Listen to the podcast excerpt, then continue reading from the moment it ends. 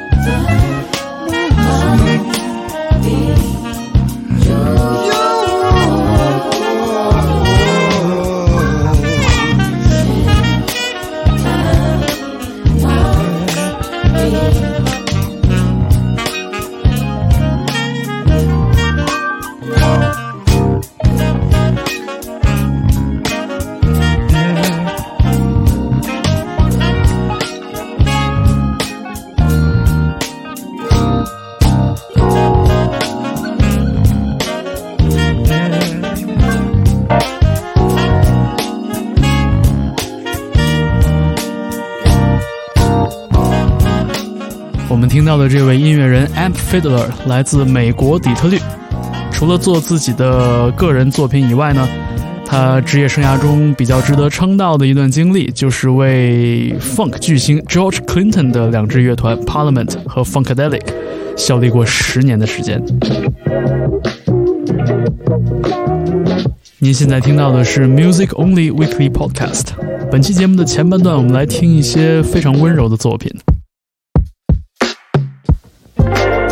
现在在背景里为您播放的就是来自美国的音乐人 Michael Gordon，化名为 McGee 带来的一首歌曲《You》。这首歌也是最初在 Frank Ocean 的推荐下被众人所熟知。在这首作品之后，我们还会听到 J.C. Lodge 以雷鬼乐的风格翻完 Bob Dylan 的一首经典老歌《Don't Think Twice, It's Alright》。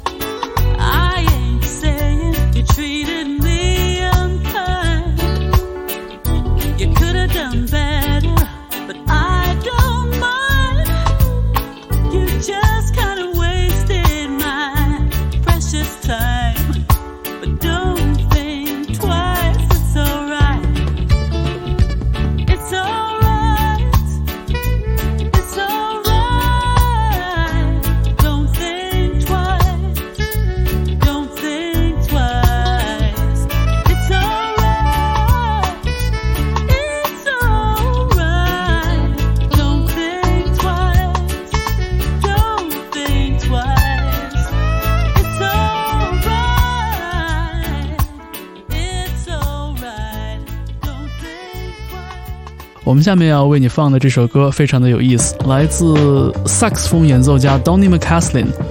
他在2018年的专辑中，通过自己的好朋友 David Binney 找来了一位很厉害的音乐人 Mark Kozelik，也就是当年 Red House Painters 乐队的灵魂人物。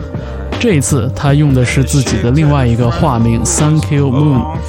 他和 Donny 合作了这样一首歌曲，叫做 The Opener。wants to eavesdrop on my life. Over the years, I've found ways of blocking out the noise.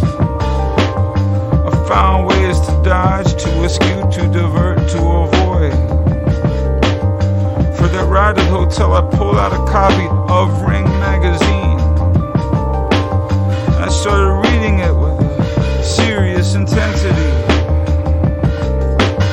Boxing was a subject that my instincts told me neither of them knew anything about. If you appear to be immersed in something, people will leave you alone if they know nothing about the publication you appear to be immersed in reading.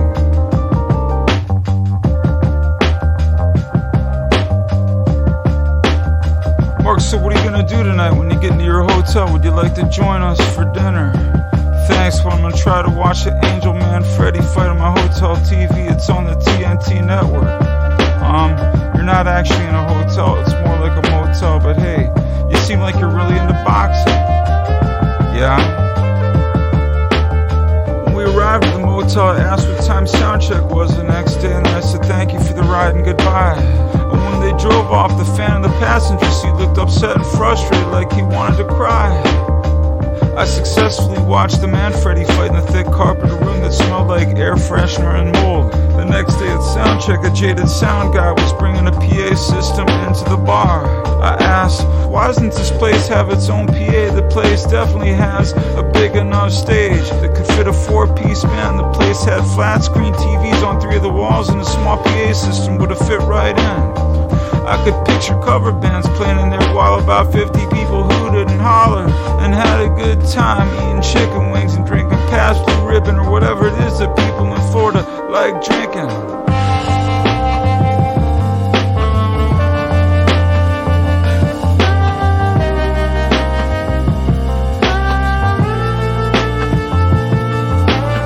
The guy who was along for the ride lingered around observing the sound check while the jaded sound guy was pushing knobs and not having much luck getting a good sound, yet being poker faced about it. When a thin guy who resembled a young Peter Murphy walked into the guitar case, he was the opener. I greeted him warmly, but he was very smug towards me and didn't say much more than a few words, if that. I don't recall much from the show except that it was awful, like awkward sex when you're having trouble keeping it up. Or whatever the case may be, you're just happy when it's over and it's I left the venue that I believe was named after the Creedence Clearwater song Fortunate Son with two women who were happy to give me a ride to my motel. And while we drove along, one of them asked me how I'd like to open her. I said, ah, I didn't watch, to tell you the truth. She said, that's okay. He doesn't like you. I said, that's interesting. You mean me personally or my music? And I wonder why. She said, I don't know. That's just what he told us. He doesn't like you.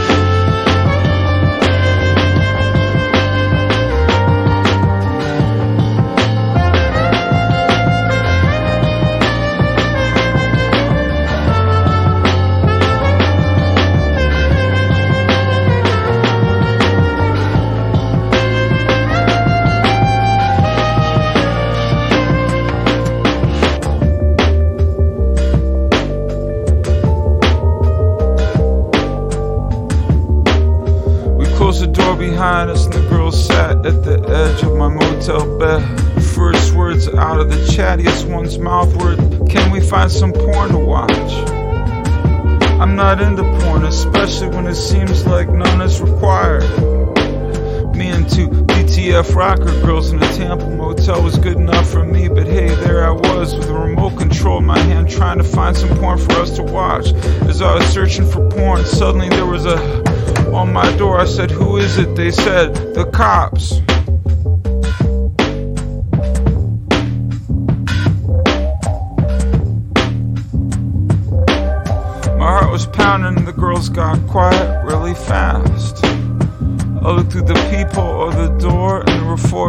Rednecks with cat hats standing outside.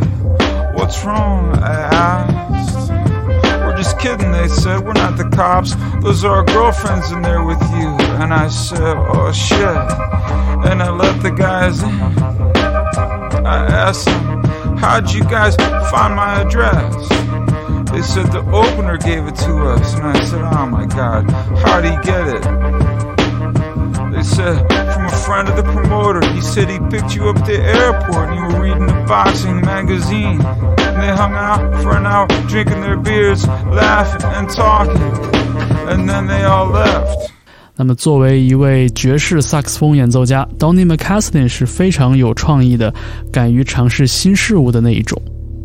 所以，当他把这首作品的雏形交给了 Mark k o z a l e k Mark 直接打开了自己的日记本，选出了其中的一篇日记，稍加调整，就完成了这首歌里的念白部分。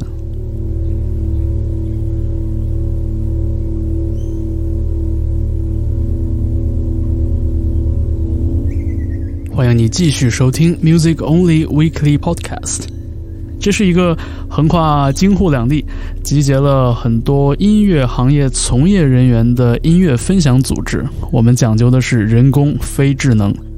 每个星期，我们都在微信群里边把自己觉得喜欢的音乐作品扔出来，然后在每一个周末进行整理，并且制作成 Podcast。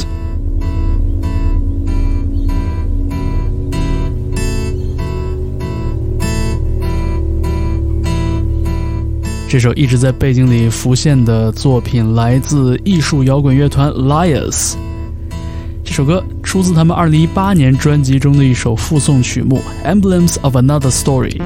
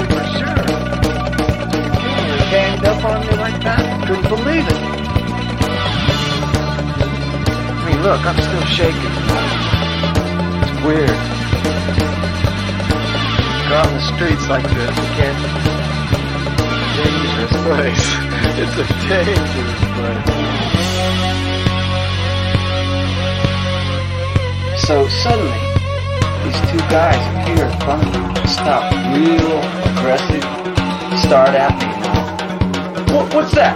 What's that on that tape? You know, what do you got there? I said, hey, what are you talking to that for? You know? I said, oh, it's, tape, you know? They said, well, play it for me. I said, oh, no. For them off as long as I could. Finally, they turned it on, you know? They, they grabbed it from me, took it away from me, turned it on, and it says, he held a gun in his hand. this is a dangerous place. It's a dangerous place? What gun? You're a policeman! The deeper I talked, the worse I got into. I talked, I told him, I said, look, I'm not talking. It went on forever. Anyway, I finally unbuckled my shirt and said, look, look, I'm in this band here, you know? I'm in this band, you know? And we're making a recording, you know? And it's just about New York City, it's about crime in the streets. The explanation is going nowhere, but finally they, they kind of let me go. I don't know why. So I walk around the corner. I'm like shaking like a leaf now, I thought, this is a dangerous place once again? Who should appear but two policemen?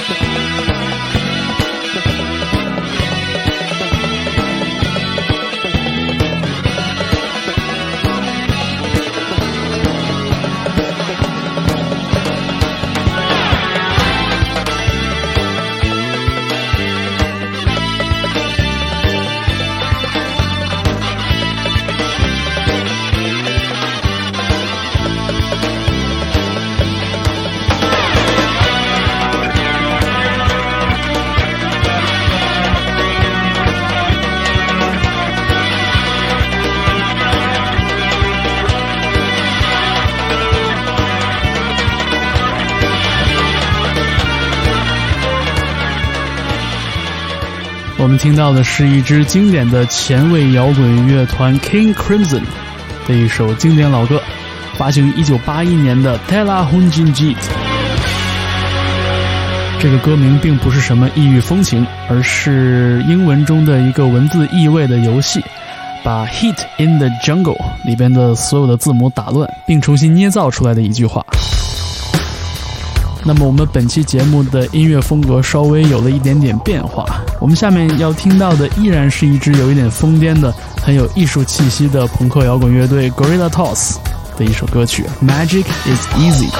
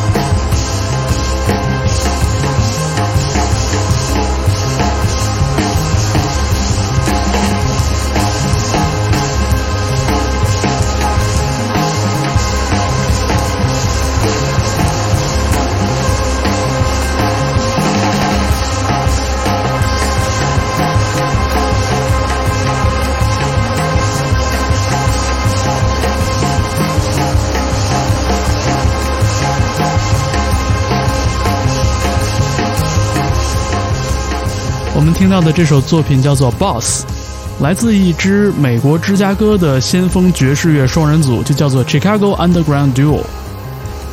这个组合的两位成员 Rob Mazurek 和 Chad Taylor 曾经都效力于一支乐团，叫做 Chicago Underground Orchestra，同样做的是这种很有先锋色彩的自由爵士乐。那么我们下面在 Music Only 为你请出来的这位音乐人，他的本名叫 Ludwig Simbrelius，本身是一位做 techno 的电子音乐人，他有很多个化名，在 Pearl 这个化名之下，他发表的作品普遍都比较偏 ambient 的这种感觉。我们听到的这首作品发行于2015年，叫做 Wilderness。在这首作品之后，我们依然为你请出的是一支来自澳大利亚的实验电子爵士乐团 Triosk 带来的 One Twenty Four。